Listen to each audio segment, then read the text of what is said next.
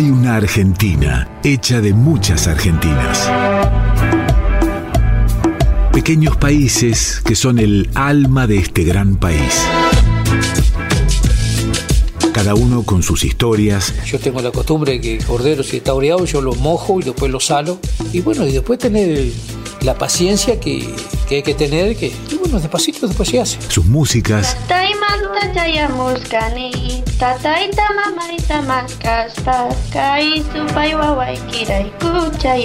Sus paisajes, sus culturas, su gente. Radio Nacional presenta Comarcas, ciclo de documentales realizado por las emisoras de la radio pública.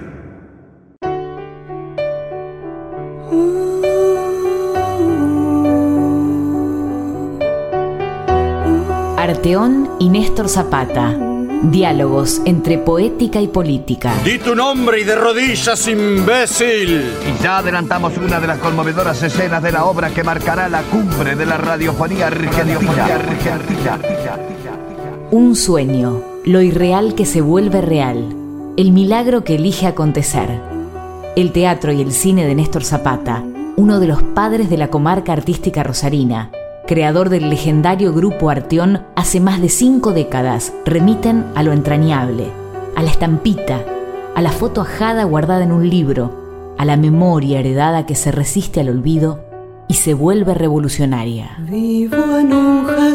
En principio éramos integrantes del Team Teatro, un grupo fundado por Carlos Matus junto con nosotros, allá por 1958, donde trabajamos, militamos, hicimos obras internacionales hasta el 65, en donde tuvimos discrepancias y buscamos otros caminos, otras identidades que tengan más que ver con la realidad y demás. Así que nos separamos del grupo y éramos tres nada más. Era María Teresa Gordillo, Sara Limberg y yo. Y en un bar, en un barcito chiquito sobre calle Sarmiento entre Santa Fe y San Lorenzo, nos sentamos una tardecita y dijimos, bueno, ¿qué hacemos? Y dijimos, bueno, empecemos de nuevo. Y ahí empezó la larga historia del Arteón en 1965 en un barcito con nosotros tres, en donde Mari dijo yo, después de todo lo que pasamos con estas cosas y los problemas que tuvimos del teatro y demás, no quiero hacer más teatro. Y yo le dije, Mari, ¿qué vamos a hacer si no hacemos teatro? Se hizo un silencio y, y bueno, y se me ocurrió, bueno, hagamos cine. hagamos cine, mira qué, qué presión como que que decirlo era posible. Bienvenidos al maravilloso mundo de la magia y de la hipnosis. Hoy, Club Español de Venado Tuerto presenta a Faxman el Fantástico. Y otra vez Mi nombre es Candelaria. ¿Y el suyo?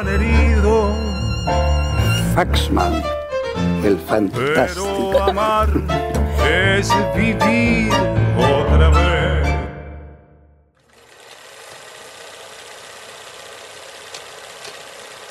E hicimos cine.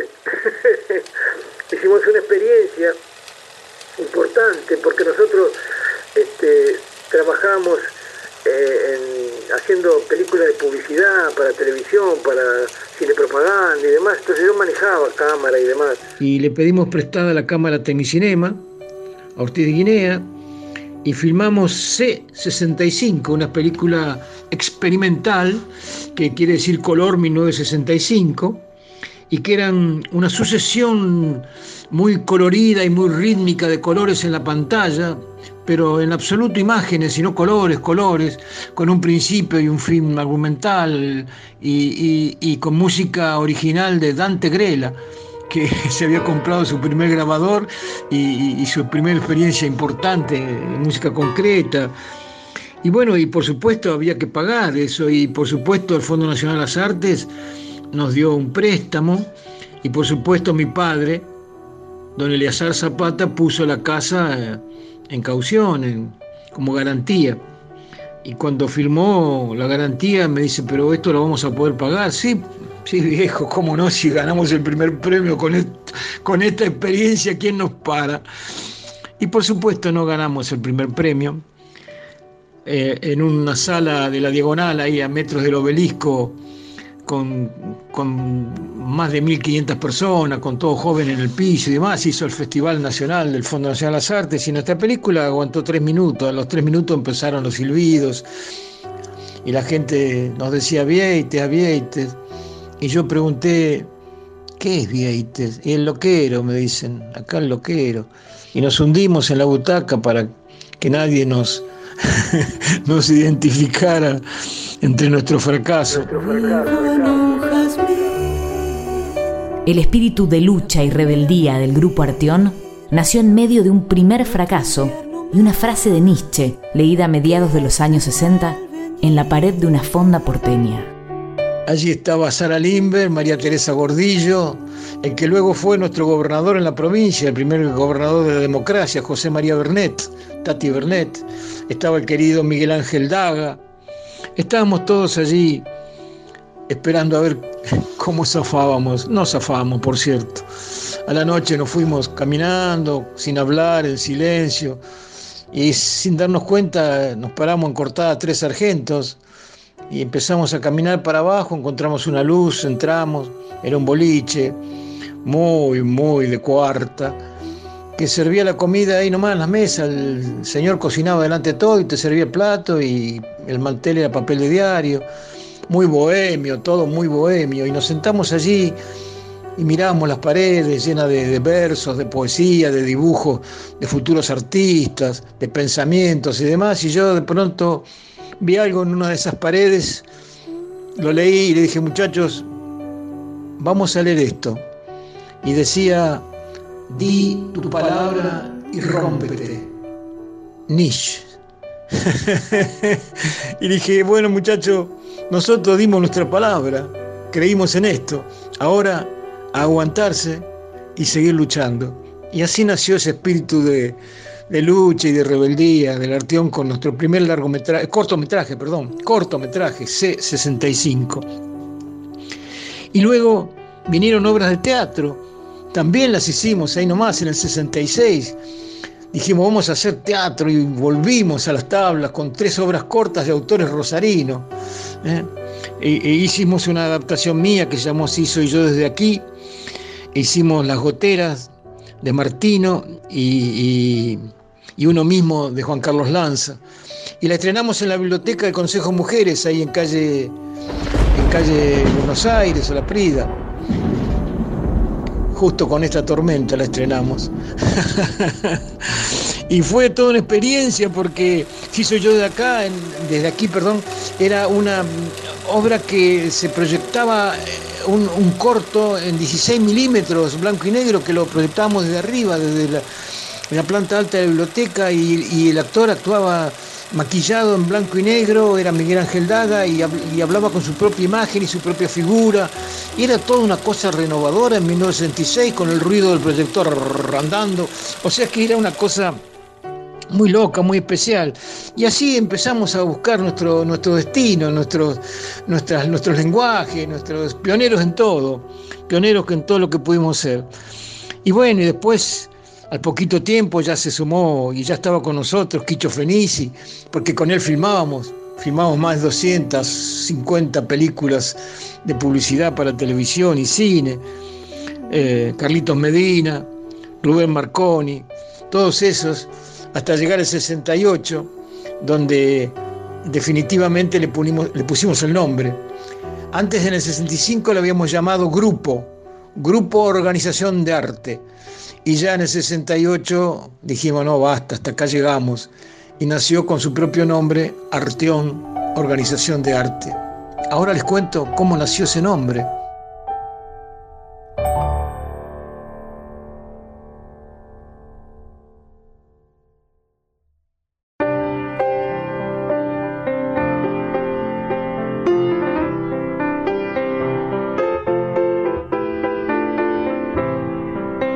Arteón y Néstor Zapata.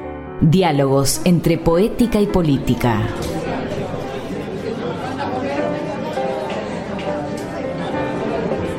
El nombre Arteón surgió casi como una epifanía, como si ese término los hubiese estado esperando, porque Arteón no significa nada en particular y al mismo tiempo significa todo lo que el grupo llevó adelante por décadas, donde por encima de todo logró poner en valor su identidad y su coherencia. Y entonces, Arteón logró lo más importante, que fue parecerse a sí mismo. Parecerse a sí mismo. Parecerse a sí mismo. Viento, dile a la lluvia. Y bien, así llegamos al 68 y le pusimos un nombre al grupo distinto, porque era Grupo Organización de Arte, pero no tenía otro nombre. Una noche estábamos saliendo de un estudio de grabación ahí en calle Dorrego, entre Córdoba y Santa Fe, lo tenía Julio César Ortiz. Era un lugarcito para grabar nuestras cosas y encontrarnos. Y habíamos estado diciendo, hay que ponerle un nombre, hay que ponerle un nombre. Y bueno, y, ahí salió y un poco arte, sí, lo del arte, claro. Y, y estábamos enchufados nosotros con Antonín Artaud. ¿Por qué? Porque éramos jóvenes teatreros y estamos como todos los jóvenes teatreros locos por la propuesta de Antonín Artaud. Y era Artaud, y era arte, y era y alguien tiró, bueno, pero el arte es para el hombre, sí, para el oncológico del hombre. y un poco arte, arte, arteón. Y yo dije, bueno, arteón. Y todos dijeron, claro, más bien, que era como si ya hubiésemos tenido ese nombre desde siempre, como si lo hubiésemos tenido dentro nuestro y nació allí de golpe. Le pusimos sonido, le pusimos letras, Arteón. Pero en realidad Arteón no significa nada, porque lo que significa Arteón es lo que hizo, es su trayectoria, es su entrega, es su lucha, es todo lo que pudo producir, es todo lo que entregó a la gente, es su militancia política, es su militancia cultural, es todo lo que hicimos. Arteón no tiene un nombre gramatical, tiene un nombre de, de identidad. Arteón es parecido a sí mismo, a lo que hace, a lo que hizo. De ahí que el nombre tiene la significación para la gente, ¿verdad? No se pregunta a la gente qué significa, ya saben qué significa eso, su trayectoria. Atrapado en la noche, sin querer descansar. Hubo una primera sala en el corazón de la ciudad, en Mitre y Córdoba, en los altos de un bar, donde nació Panfocus, la primera obra de creación grupal. Pero aquellos jóvenes ni imaginaban que con el paso de los años, Arteón desarrollaría un enorme movimiento que incluyó 15 giras internacionales y una actividad cultural y docente que marcó la agenda de las generaciones venideras. Y bueno, y al poco tiempo vino la primer sala. La primer sala estuvo en Mitri, Córdoba. Era, era el bar eh, lindo ese que estaba en la esquina y que la tenía un- unos dos hermanos, un par de turcos que nos llamaron y dijeron si quieren pueden venir acá arriba al, entrepiso y, y se reúnen ahí y agarramos viaje enseguida, Mitri Córdoba, planta alta, claro. Lo que pasa es que no se podía entrar por el bar, ahí no nos dejaban entrar, nos dejaban entrar por la escalerita que había chiquita para el personal de servicio por calle Mitre. Era una escalerita muy angosta, muy empinada, que llevaba ese entrepiso que estaba lleno de cajones de cerveza, eh, envases y cosas que tuvimos que limpiar. Y bueno, y ahí nació nuestro refugio. Esa fue nuestra primer sala arteona, entre fines del 67 y principios del 68. Y allí este, nació también nuestra primera obra. Esa primera obra que de alguna manera eh, no, no quería ser. Nosotros no estábamos de acuerdo con eso del Ditela de Buenos Aires, las creaciones colectivas. No. Nosotros decíamos que para que una creación pertenezca a un conjunto de compañeros, no era colectiva, tenía que haber un grupo. Tenía que nacer de un grupo que tenga una misma idea, una misma concepción, una misma historia, una un mismo sueño, una misma gana de hacer una cosa común tenía que ver conocerse, tenía que estar eh, afinado a una misma intención. Entonces lo nuestro lo bautizamos como creación grupal. Así nació en Rosario, para nosotros y para quienes fueron nuestros alumnos después, esto que en Buenos Aires se llamó creación colectiva y acá en Rosario se llamó para siempre creación grupal. Y nació la primera obra que se llamó ni más ni menos Panfocus y que hacía referencia, porque nosotros siempre en cine y teatro a la vez, al querido Orson Welles cuando hizo su película El Ciudadano, y que le pide al director de fotografía un plano de que esté en foco toda la mesa de sus amigos cuando, cuando el ciudadano habla, desde el primero hasta el último, el director de su fotografía dice, bueno, le pongo foco al principio después va perdiendo el foco. No, no, no, no que no pierda el foco. Bueno, le pongo al final y está un poco fuera al principio. No, no, quiero el foco todo, todo en foco. dice, bueno, habrá que hacer una lente para eso porque no existe, hágala, hágala e hizo una lente que se llamó Panfocus. Y esa lente tenía la, fuerza de tener mucha definición en todos los planos. Y nosotros que éramos jóvenes dijimos, eso queremos, tener definición en todos los planos, en la gente, en lo social, en lo personal, en lo sensible. Estábamos en ese entonces en esa primera etapa del Arteón, que era su búsqueda interior, su búsqueda de esta sociedad que no terminábamos de entender porque éramos muy jóvenes, estábamos en rebeldía contra las normas que establecían cosas que nos detenían, que nos limitaban, contra el sistema.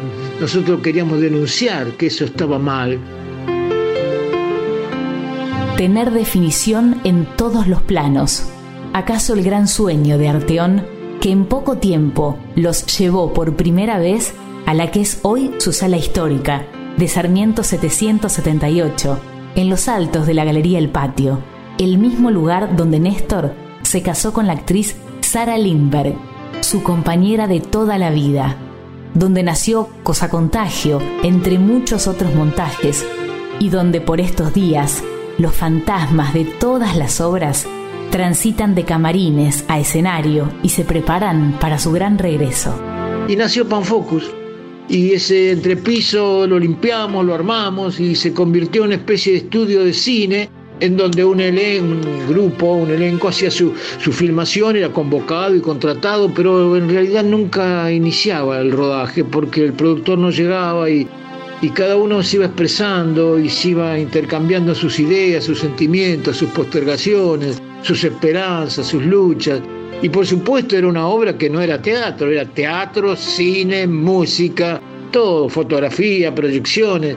Filmamos en las barrancas al amanecer, filmamos en, distintos lugares y proyectamos la película en las paredes de ese entrepiso y la gente se sentaba eh, eh, en las tarimas, en algún cajón que había por ahí, entre todo y miraba esas proyecciones y veía a los actores actuar en el medio y escuchaba la poesía y veía la proyección de fotografía, era una especie de multimedio como siempre con nuestras propias locuras. Y allí estaban Miguel Ángel Daga, Sara Limber, Carlitos Medina, María Teresa Gordillo. Y como actor invitado habíamos invitado a Héctor Barreiros, que trabajó con nosotros en esa querida y recordada puesta de Pan Focus. Y cuando estaba promediando 68 vino el arquitecto Juan Carlos Valenti, que estaba construyendo la galería del patio ahí en calle de Sarmiento, donde ahora está Arteón, la estaba terminando de construir y dice, perdonen, dice, ustedes en teatro, cine, sí, no quieren venir, dice, a instalarse en esta nueva galería que va a ser maravillosa y demás, porque sería bárbaro poner un teatro y un cine allí, pero si esa galería usted la está construyendo, y pues no, bueno, pero la termino en dos meses.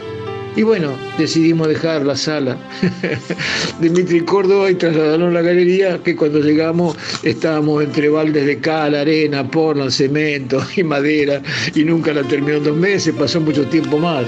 Y en diciembre de ese año, en el 68, me casé allí, en ese entrepiso de esa galería, entre baldes de, de Cali y de Portland, con mi querida Sara Lindbergh, que fue mi compañera de toda la vida y que creo, esta es una opinión personal, pero la siento muy sincera y muy profunda, que es la mejor actriz que he conocido en el teatro argentino, por lejos.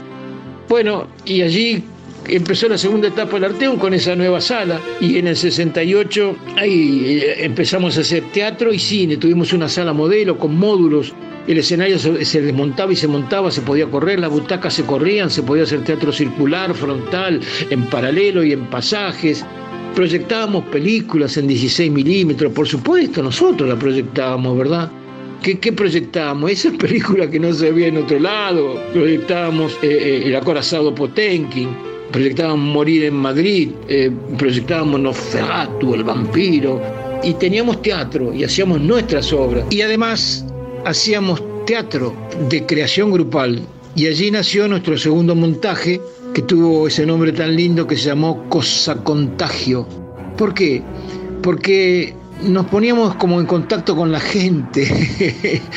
Salíamos en grupo, hacíamos cuatro o cinco unidades de dos o tres cada uno, con una cámara fotográfica y un grabador, y grabábamos las charlas de la gente en la calle, las conversaciones, las charlas en los ómnibus, en los negocios, en los bares, eh, los vendedores ambulantes, y le sacamos fotos a la gente. ¿Qué queríamos? Queríamos eso, descubrir esa sociedad, ese sistema. Y era muy divertido porque encontramos charlas y cosas delirantes en la calle, íbamos armando nuestros guiones y así Cosa Contagio se construyó con lo que llamamos las cuatro ciudades. Cada uno de los actores tenía su propia ciudad, construía su propia mirada, construía su propia idealización de cada ciudad, ¿verdad?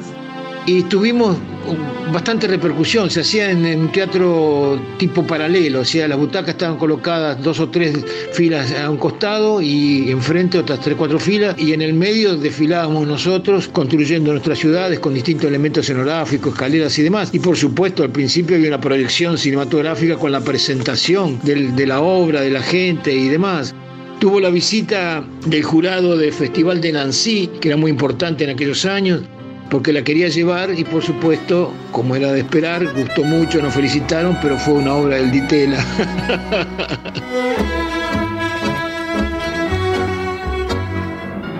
Por aquellos años en los que el clima político comenzaba a enrarecerse y las dictaduras latinoamericanas mostraban ferozmente sus uñas, había llegado a Rosario Norberto Campos, creador insoslayable del teatro local que venía del grupo Lobo y del Ditela, y que encontró un lugar en Arteón que ya veía cercana la llegada de la revolucionaria Pequeña Bárbara. En esos andares, digamos, de esos años, fueron apareciendo amigos queridos, como el Tata Cedrón, que estuvo con nosotros, y junto con el querido Alcides Moreno, maestro titiritero, que originó la primera escuela de, maestros titiriteros en Rosario, la Escuela Nacional de, Títeres y Teatro, y con él hacíamos espectáculos juntos, hacíamos títeres y tango, o botán y poesía, o botán y muñecos, qué sé yo, hacíamos espectáculos de música, de títeres, de poesía y ya tiramos para armar eh, otro, otro montaje en aquellos años. Se había sumado, yo lo había invitado a sumarse porque estaba sin laburo Norberto Campos, que era miembro del grupo Lobo, ¿verdad? De Carlos Trafín, Mojidis y demás en Buenos Aires, y que vinieron a Rosario, por supuesto, actuaron en Arteón y al día siguiente nos cerraron la sala. Claro, la municipalidad y la Liga de la Decencia cerró la sala, estábamos prohibidos, no podíamos utilizarla. Y nosotros este, trabajamos en el tercer montaje que después pudimos hacer, por cierto, porque Norberto se fue a trabajar a, Brasil con Julian Beck que venía de Europa y, estábamos ahí con Sara en casa, había nacido hace unos meses Bárbara, Bárbara Zapata, que es actriz también, mi hija mayor, y recibimos una carta y en la carta estaba dirigida a Bárbara Zapata, y sí, el cartero lo entregó, se lo agradecimos y le digo, Sara, ¿qué hacemos? Carta para Bárbara, pero dice, Bárbara tiene tres meses, ¿qué quiere que la lea? Y entonces la abrimos nosotros y era una carta que decía de estos maravillosos paisajes del color, la música y demás, transitados también por la tortura y la persecución política, etcétera, etcétera, etcétera. Era una carta de Norberto Campos empezaba diciendo Pequeña Bárbara, desde estos lugares, etcétera, etcétera, y ahí nació el título que yo le di a nuestro tercer montaje, que fue Pequeña Bárbara, que era muy revolucionario, que ilustraba en teatro circular, con los actores mezclados con los espectadores, colgados semidesnudos, las distintas torturas que se aplicaban en Brasil, como el pau de arará, el telefón que le golpeaba en los oídos hasta dejarlos sordos y, enloquecidos, o el pau de arará, que lo, era prácticamente asarlo a las brasas al torturado, todas esas cosas de agresión al espectador, de confianza que era traicionada por el actor en ese contacto semicircular. Fue muy, muy revolucionaria, fue muy dura, fue muy loca y allí empezó a terminar prácticamente esta primera etapa del arteón, de la rebeldía y la crítica al sistema de esos momentos. Me cuesta olvidar cuando todo era mío, desde la noche al sol, desde la siesta al viento. A veces extraño con el alma en la mano, con el alma asombrada con los ojos abiertos.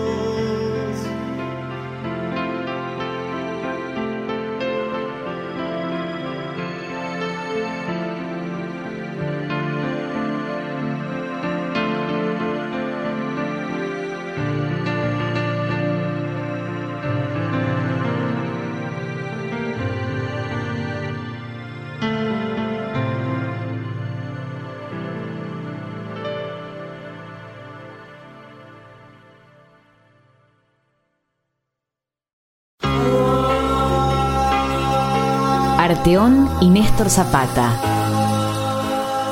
Diálogos entre poética y política. Cuidado, Julieta, estás acumulando sombras en los vidrios de tu ventana sin canción. En los años 70, el grupo Arteón comenzaba a consolidarse. La tentación de probarse en nuevos escenarios pudo más y Buenos Aires volvió a ser un destino, ese supuesto, donde atiende Dios, aunque muchas veces elija mirar con recelo a todo aquello que no le es propio, que no le pertenece. Y nos fuimos con estas obras, nos fuimos con Pequeña Bárbara y con Cosa Contagio a Buenos Aires, a hacer eh, vida comunitaria en Buenos Aires, estuvimos dos o tres meses allá, alquilando un departamento muy muy pobre, muy humilde, porque para entrar en la cocina había que agacharse y, las chicas cocinaban, por supuesto, arroz y fideo todos los días. Y actuamos en Altos de Florida con estas obras que fueron muy muy criticadas, eh, mal y bien. Yo recuerdo eh, La Nación, el suplemento de un, de un domingo, el crítico más famoso, La Nación era el más leído, le sacó una página entera para decir que era un- una, locura de los rosarinos, esta, esta pretendida apuesta de, un lenguaje que va más allá y, y agrede y transita. En y bueno, y nos dedicó y lo leíamos y nos, nos mató y mas- masacró, pero nos masacró durante en toda una página completa del suplemento cultural de la Nación del domingo. Entonces nosotros dijimos, muchachos, en buena hora, volvemos a ser importantes porque para matarlo necesitan una página entera de suplemento y por supuesto seguimos adelante como siempre.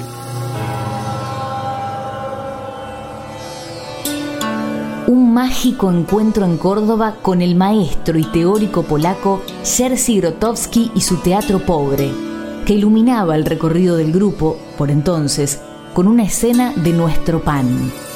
Parecía estar muy lejos del oscuro momento que les tocaría atravesar tiempo después. Pero aquel maestro invocó una frase que fue clave y que marcaría el recorrido del grupo hasta el presente. Grotowski les dijo, cuenten su historia.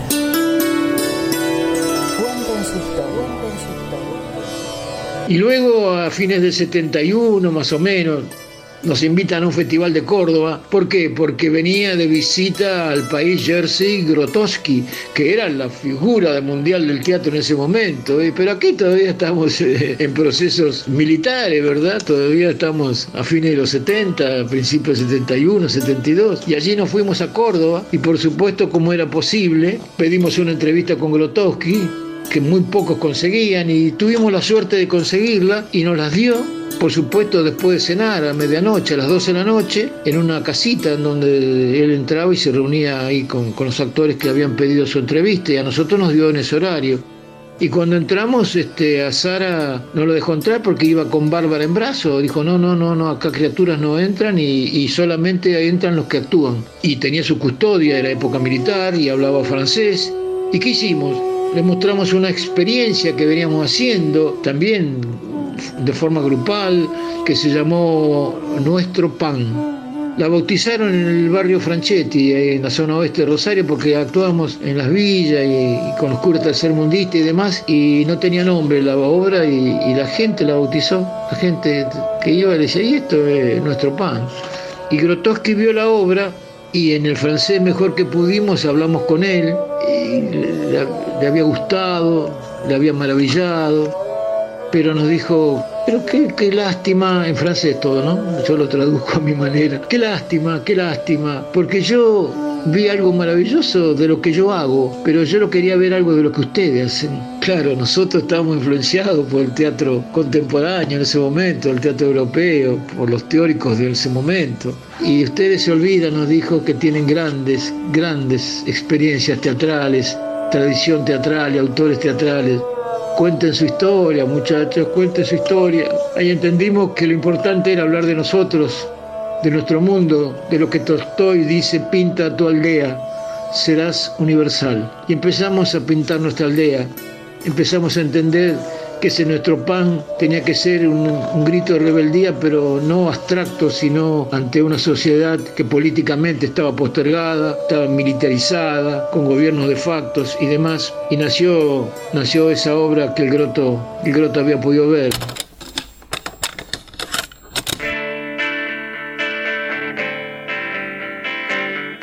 Aquel sueño de pintar la aldea se hacía carne en el trabajo del grupo, que entre el cine y el teatro afianzaba un lenguaje que se corría de lo experimental para ir a lo concreto.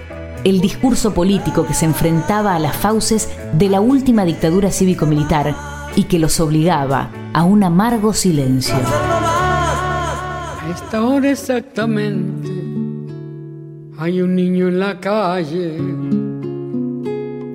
hay un niño en la calle.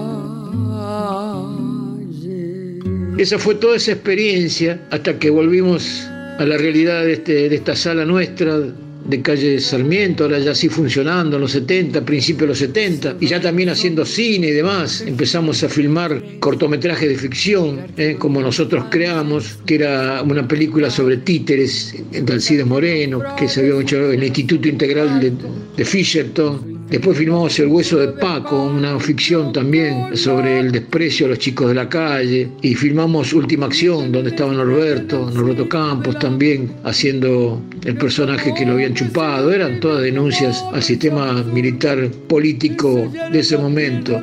Indudablemente estamos haciendo ese tipo de trabajo ya con una conciencia incipiente de lo político. Ya veníamos hacía un tiempo buscando la forma de militancia de nuestro grupo en la, en la actividad política de la ciudad y por supuesto se ve que molestábamos bastante algunos sectores muy enraigados en el sistema de esos años y en octubre, 27 de octubre de 1972, mientras estábamos representando nuestro pan en Cañada de Gómez, cuando volvimos, tarde, a la madrugada, 2, 3 de la mañana, nos fuimos a dormir y a las 6, 7 de la mañana Quicho me tiraba piedras en la ventana de casa para que yo me despierte y me asome totalmente dormido al balcón y Quicho feliz y me grite, Néstor, Néstor, se quemó Arteón, pero quédate tranquilo, no te apures, porque no queda nada, no queda nada. Y así fue, así fue, nos quemaron la sala, fuimos allí, eran llamas, carbón, bomberos, humo agua, inundación. Nos subimos a la casa de los matos que vivían enfrente, a los edificios altos ahí al lado de la capital, y vimos cómo se hundía el techo del Arteón. Vimos como de los armarios con los picos los bomberos sacaban las cámaras, los proyectores que eran pedazos de carbón, vimos los lentes derretidos de los spots porque la temperatura había subido, según nos informaron después, a miles de grados. Nos miramos con Quicho, nos miramos con Sara, nos miramos entre nosotros en amargo silencio eh, y dijimos, bueno, vamos a empezar de nuevo. Y ahí comenzamos de nuevo, salimos a las calles con caja de zapatos, la gente en las colas de los cines y demás ponía plata, ponía plata y colaboraba, colaboraba con Arteón, fue un suceso donde toda la ciudad lo sintió. Y reconstruimos poco a poco el Arteón y comenzó esta nueva segunda etapa de nuestra trayectoria. Buenas tardes amigos, eh, aquí las primeras informaciones para este boletín. Buenos Aires, una junta de comandantes asumió esta madrugada el poder en la Argentina. Tanques y tropas del ejército con pertrechos de guerra ocuparon el casco céntrico de la capital federal. Según trascendió, la Volver de las cenizas, salir adelante a pesar de todo, se había vuelto una costumbre para este colectivo de artistas que lejos de rendirse en medio de la persecución y la oscuridad de la última dictadura, siguió trabajando y militando, y fue precisamente en esos años que buscando sembrar en medio del odio, el horror y la tierra yerma, vieron la luz los emblemáticos talleres de Arteón, cuyas huellas llegan hasta el presente. Y bueno, y así llegamos al momento difícil y duro del golpe de Estado del 76, donde tuvimos que refugiarnos, donde de alguna manera estuvimos prohibidos, absolutamente prohibidos en todas las provincias argentinas. Se nos ocurrió inclusive ir a, Misiones a hacer una, una representación contra el León y nos, nos dieron 12 horas para abandonar la provincia, si no nos chupaban. Estaba Eduardo Di Mauro con nosotros, tuvimos que cruzarlo en canoa a Brasil porque lo estaban esperando para chuparlo en, en Foz y en todos lados, ¿no? Este, fue bravo. Nosotros en el Arteón tomamos como estrategia política lo que se llamó en aquel entonces de superficie. O sea, eh, más que tratar de huir o escondernos, tratamos de tener mucha, mucha presencia en los medios, anunciar películas y anunciar este, nuestras obras y estar así para que cueste un poco más el hecho de, hacer desaparecer algunos de nuestros compañeros, pero no obstante, hubo compañeros que desaparecieron, compañeros y compañeras que sabemos que perdieron su vida o desaparecieron en esos años trágicos. Y bueno, y, refugiados ahí en calle La Prida, en el sótano, nacieron los, los emblemáticos talleres del Arteón y digo emblemático porque marcaron toda una historia estética, eh, política, teatral y educativa. Como siempre, pioneros, este, abrimos los talleres y se llenaron de jóvenes, se llenaron, hacíamos dos turnos. Yo estimo que pasaron por ahí en la primera camada entre 100 y 200 alumnos. Y lo formamos de alguna manera, mm, no solo estéticamente o, o técnicamente en el teatro, sino políticamente.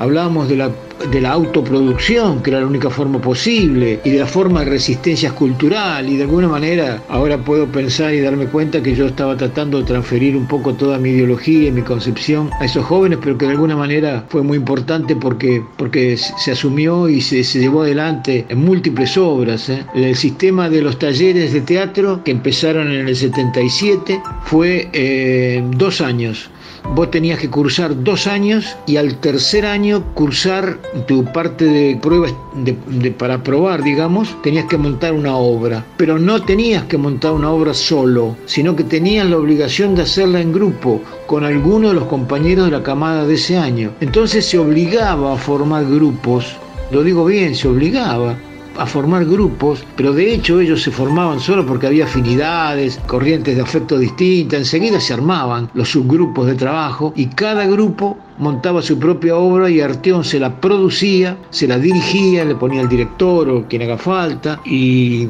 ahí estuvo Chiqui, estuvo Jorge Ricci, qué sé yo, dirigimos varios, eh, yo mismo, eh, le ponía el director de las obras y le, pagaba el montaje y el estreno y la temporada en Salarteón. Esos fueron los, queridos talleres donde surgieron generaciones importantes, grupos importantes, realizadores como Chiqui González que estaba trabajando con nosotros, como Jorge Ricci que viajaba de Santa Fe especialmente para dictar clases o para dirigir, dirigir alguna de las puestas que hicimos, Rodi Bertol, eh, Armando Durán, Miguel, Miguel Paz, Palma y, Cacho Palma también, qué sé yo, nació toda una camada de actores y directores que aún hoy algunos están dictando y funcionando y, teniendo cargos importantes de acción y de trabajo, que marcó toda una estética del teatro. Suele decirse que, que ahí nació una estética propia de esa década en el teatro rosarino. Cambia lo superficial, cambia también lo profundo Cambia el modo de pensar, cambia todo en este mundo. Cambia el clima con los años, cambia el pastor su rebaño. Y así como todo cambia, que yo cambie no es extraño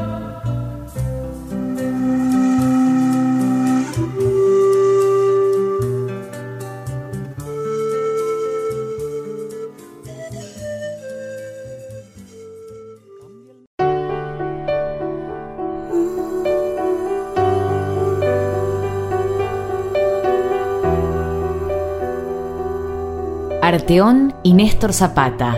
Diálogos entre poética y política.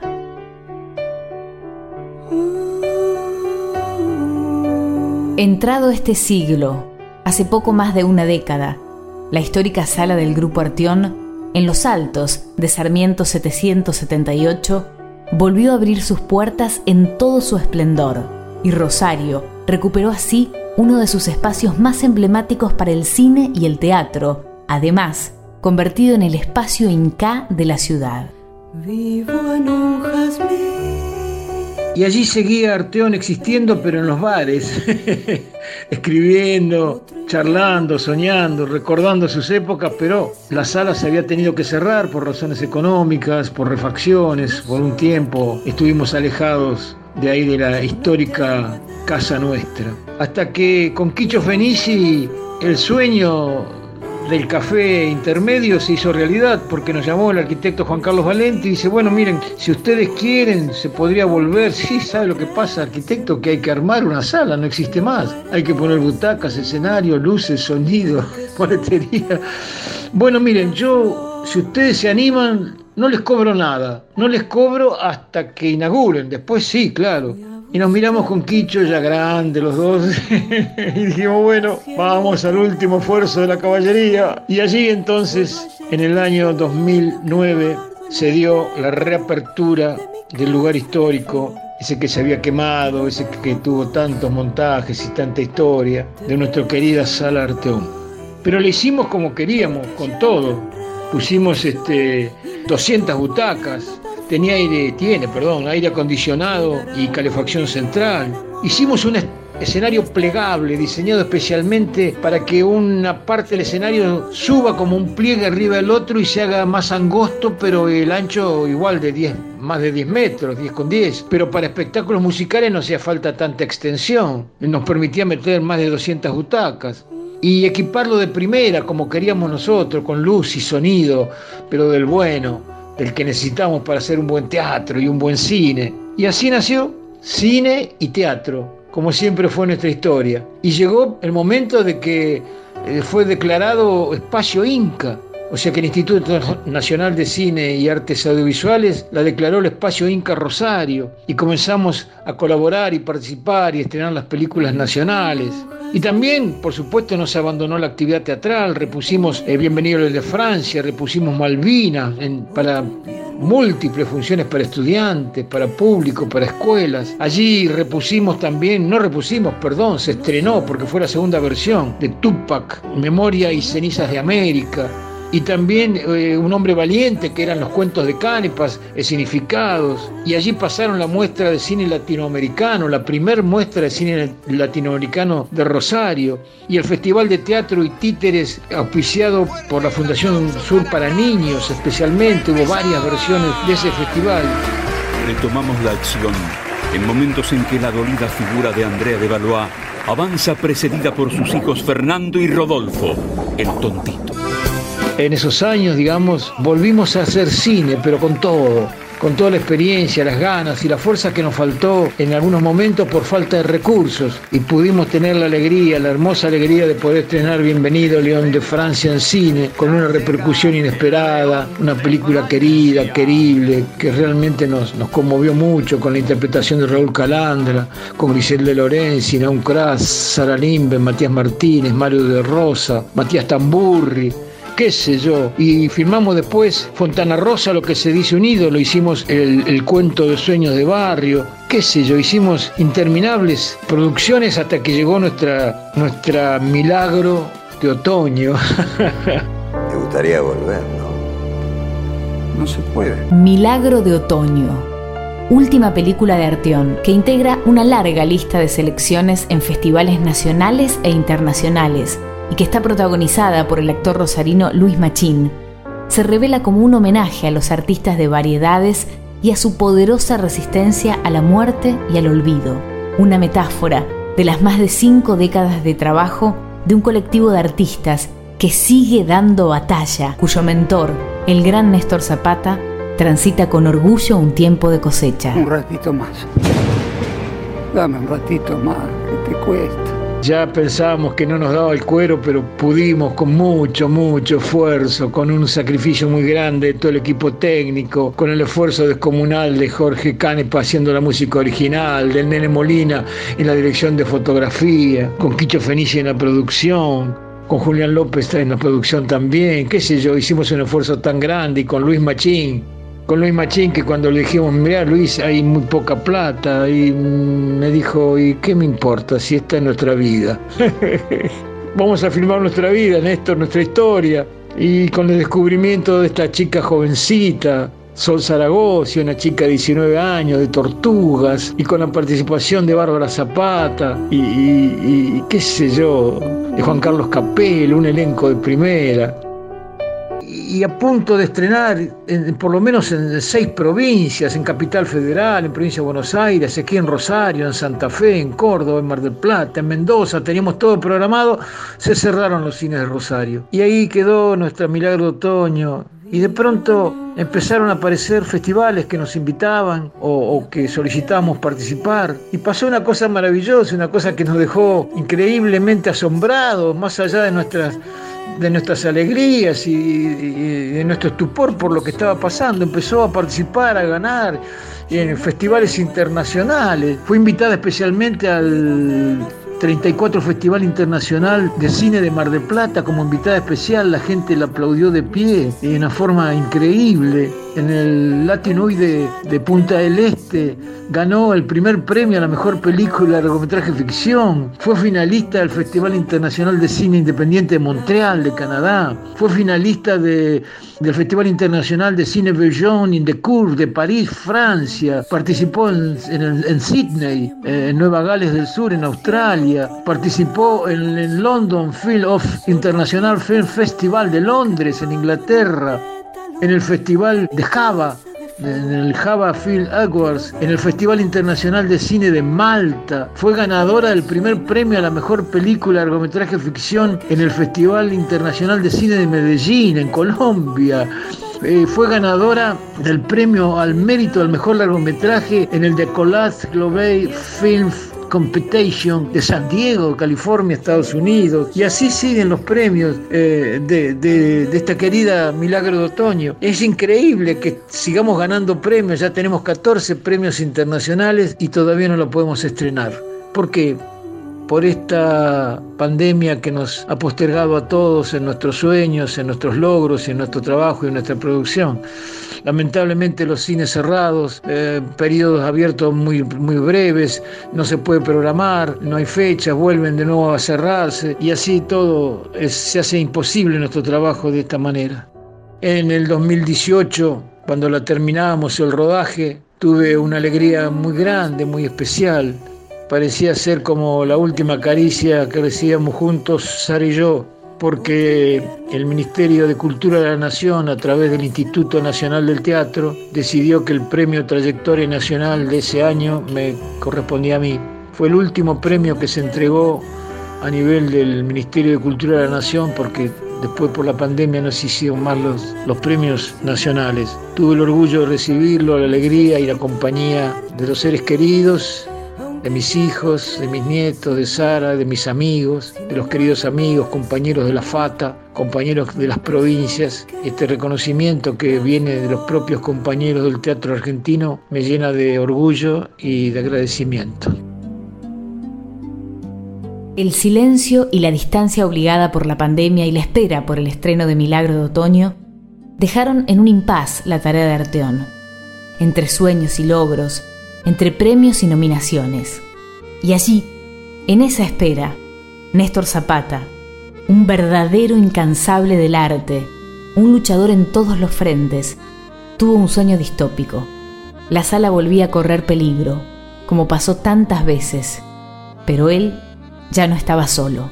Los fantasmas de todas sus obras que habitan en cada uno de los rincones de ese espacio, esos mismos que se trasladan en el tiempo y que inspiran el imaginario colectivo de varias generaciones, iban en su ayuda. Iban en, su ayuda. En estos meses de encierro, de tener que comunicarnos vía internet, de no poder estar en los lugares queridos que siempre hemos transitado, me puse a pensar mucho, mucho en nuestra querida sala Arteón.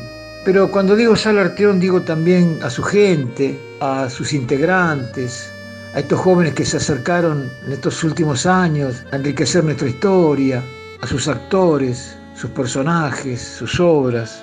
Y pensé, ¿qué pasa si Arteón no se vuelve a abrir?